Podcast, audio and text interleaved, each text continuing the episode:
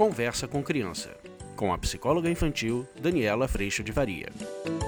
E hoje a gente vai falar sobre as crianças que pensam demais. Sabe quando tem aquela tagarelona falando sem parar? É sobre isso que a gente vai falar hoje.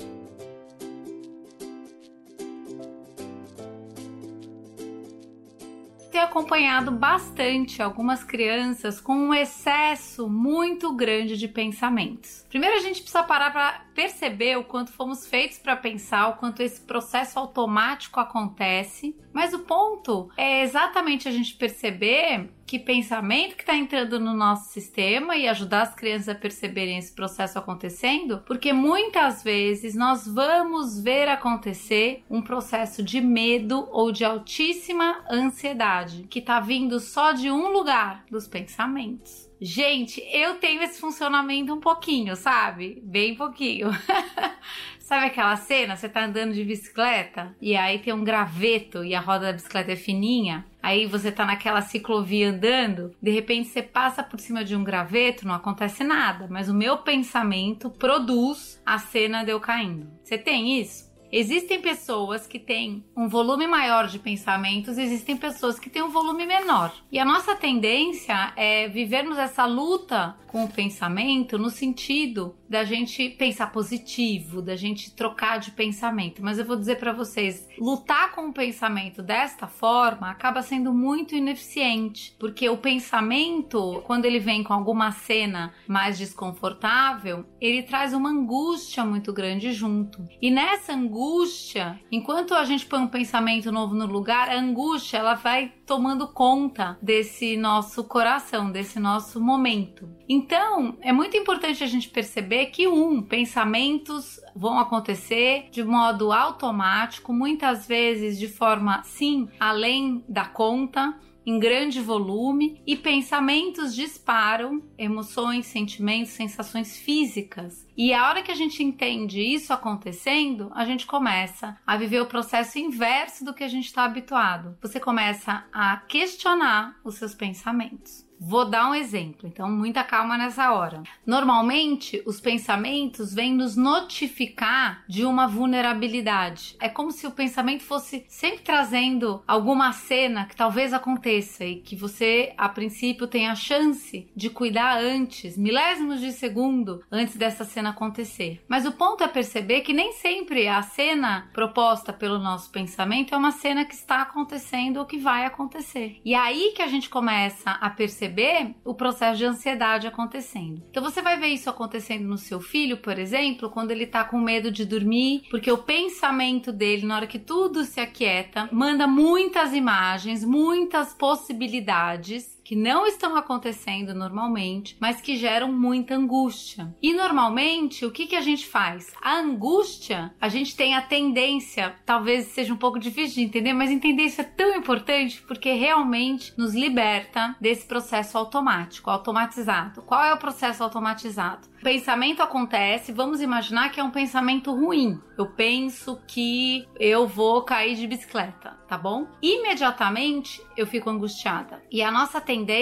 é esse pensamento que entrou, nem percebi, eu vou cair de bicicleta, vem uma angústia. E a nossa tendência é eu, porque estou angustiada, eu achar que realmente isso está acontecendo ou tem grande chance de acontecer. E aí eu detalho mais o pensamento. Então a angústia intensifica o processo do pensamento e nessa hora, gente, é a hora que eu já me vejo no hospital quebrada ou com a cabeça machucada. Aí vem uma coisa ainda mais detalhada. E aí vem mais angústia, mais detalhe, mais angústia, mais detalhe. E aí a gente está entrando num processo de crise, sim, de ansiedade, crise de medo. Então, quando você tem uma criança que está muito angustiada, com pensamentos acontecendo, normalmente ela está sofrendo por uma cena que já está acontecendo na cabeça dela, mas que não está acontecendo na vida real. Mas ela já está doendo, sofrendo, angustiada com exatamente essa experiência.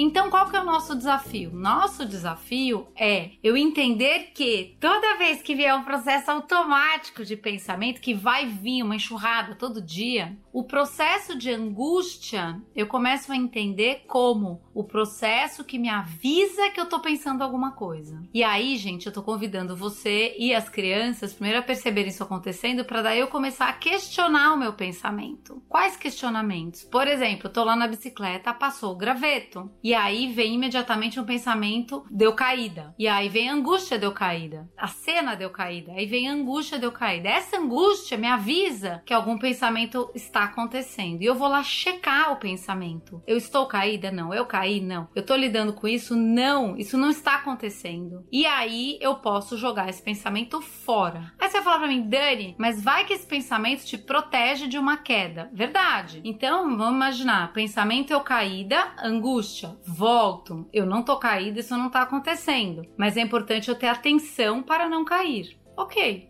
isso é uma informação de segurança que esse pensamento está me trazendo. Vamos imaginar, eu tenho muitos pensamentos também andando com o samba, meu cachorro. Eu vou andando e às vezes a gente encontra outros cachorros. Gente, toda vez que eu encontro algum cachorro que já tem uma cara mais invocada, o samba é muito bobão, então o samba é de boa. Mas às vezes outros cachorros não são e às vezes a situação pode ficar delicada. Então vamos imaginar que eu tô andando e de repente vem uma angústia. A hora que eu vou olhar, o pensamento que eu tô tendo é que esse cachorro vai machucar o samba e vai agredir o samba e eu vou, não vou ter como resolver a situação. Aí eu vou olhar, isso realmente está perto, gente, milésimos de segundo. Isso tá perto de acontecer. Eu olho o cachorro, gente. É o Yorkshire deste tamanho? Eu jogo fora o pensamento. Não, não vai acontecer nada, vou passar. É um bulldog? É um cachorro com uma cara mais invocada que já tá vindo atiçado, todo arrepiado? Aí o que acontece? Eu tenho tempo de, não, isso pode realmente estar tá acontecendo, de eu tá tendo uma informação importante para que eu cuide para que nada dessa cena realmente aconteça. E aí eu mudo de aí eu dou a volta, volto para trás. Eu evito cruzar com esse cachorro que tá todo atiçado, pronto para atacar o meu cachorro. Percebem? Quem é que me avisa que tem um pensamento entrando? A angústia. Óbvio que ela avisa desses pensamentos normalmente quando são pensamentos ruins, desconfortáveis, de cenas, de possibilidades de dor. Então, a hora que eu entendo esse processo da angústia, o que acontece é que toda vez que eu angustio, ao invés de eu entender a angústia como a confirmação de que isso está acontecendo e embarcar num processo de ansiedade, eu entendo a angústia como vai lá ver que tem boi na linha. Eu vou lá ver o boi na linha. O boi na linha tem algum sentido, eu tomo providência. O boi na linha não está acontecendo, eu jogo fora. Percebe? E esse é um processo muito importante para a gente ajudar as crianças no processo de medo. As crianças têm medo muito mais do que essa tagarela tá colocando para elas como uma situação acontecendo do que a situação em si. E aí a gente pode ajudar as crianças nesse processo a lidarem com seus pensamentos de uma forma saudável. Qual é a forma saudável, gente? Questionando. Questione o que você pensa. Repara como isso acontece e repara como quando você entra em grande sofrimento ou grande ansiedade, muitas vezes esse processo está sendo acelerado por uma confirmação na angústia de pensamentos acontecendo. Então, qual que é o nosso processo? Quando a gente percebe esse processo acontecendo dentro da gente, eu começo a identificar esse processo acontecendo no outro. E aí eu posso ajudá-los a dar o sentido da angústia para a desconfiança do pensamento, para que eu vá olhar o que eu estou pensando para ver se isso é realmente algo que está acontecendo ou não. E aí essa criança começa a entender que essa tagarela fala pelos cotovelos, mas nem sempre o que ela fala está acontecendo.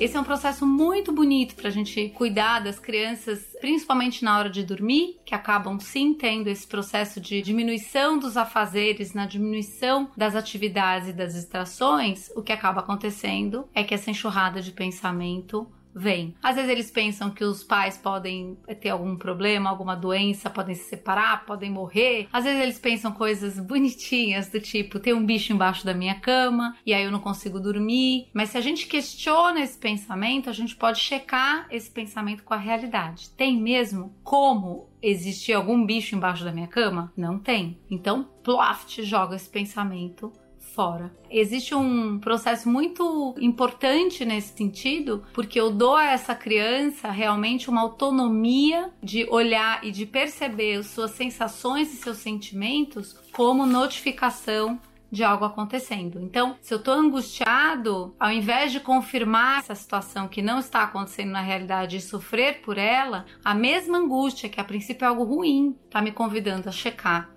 o que é que eu tô pensando. A gente começa a ver as crianças mais livres desse processo, assim como a gente, mas experimente viver isso dentro de você e perceber esse processo acontecendo em você, para que você possa então auxiliar e acompanhar o seu filho nesse desmonte de pensamentos catastróficos que muitas vezes a nossa mente produz. Com relação aos temperamentos, existem temperamentos que produzem mais pensamentos ou menos, eu não saberia dizer exatamente, mas eu colocaria muito essa enxurrada de pensamentos um pouco associada a essa vontade, essa necessidade nossa em todos os temperamentos de controle. Cada temperamento vai querer o controle por uma janelinha, mas quando a gente quer controlar que tudo permaneça perfeito, impecável, a nossa tendência é realmente ter um excesso, uma maior quantidade desses pensamentos, que acabam nos colocando ou nos convidando a percebermos a nossa vulnerabilidade. Então, uma das coisas que eu percebo bastante do aumento de pensamento nas crianças acontece por volta dos seus 6, 7 anos, exatamente porque ela começa a se dar conta de que a morte existe, de que dor existe, de que doenças existem. Eu começo a me dar conta da minha vulnerabilidade. Então, nesse processo, a acolher a vulnerabilidade que somos, acolher esse lugar. O processo de fé pode ajudar bastante nesse momento, porque a gente não tem controle, mas há alguém que tem, e a gente vai caminhar junto das crianças nesse aprendizado, nessa condição de vulneráveis, que a gente possa seguir fazendo o melhor possível, cuidando com responsabilidade das nossas atitudes e dos nossos passeios de bicicleta, e sim aprendendo a cada dia o que, que realmente precisa ser cuidado e o que não está acontecendo.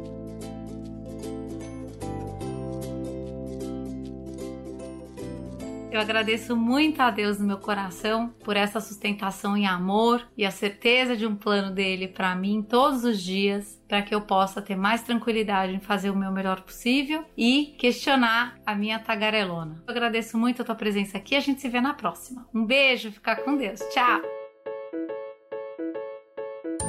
Você acabou de ouvir Conversa com Criança, com a psicóloga infantil Daniela Freixo de Faria. Mande seu e-mail para conversa@danielafaria.com.br.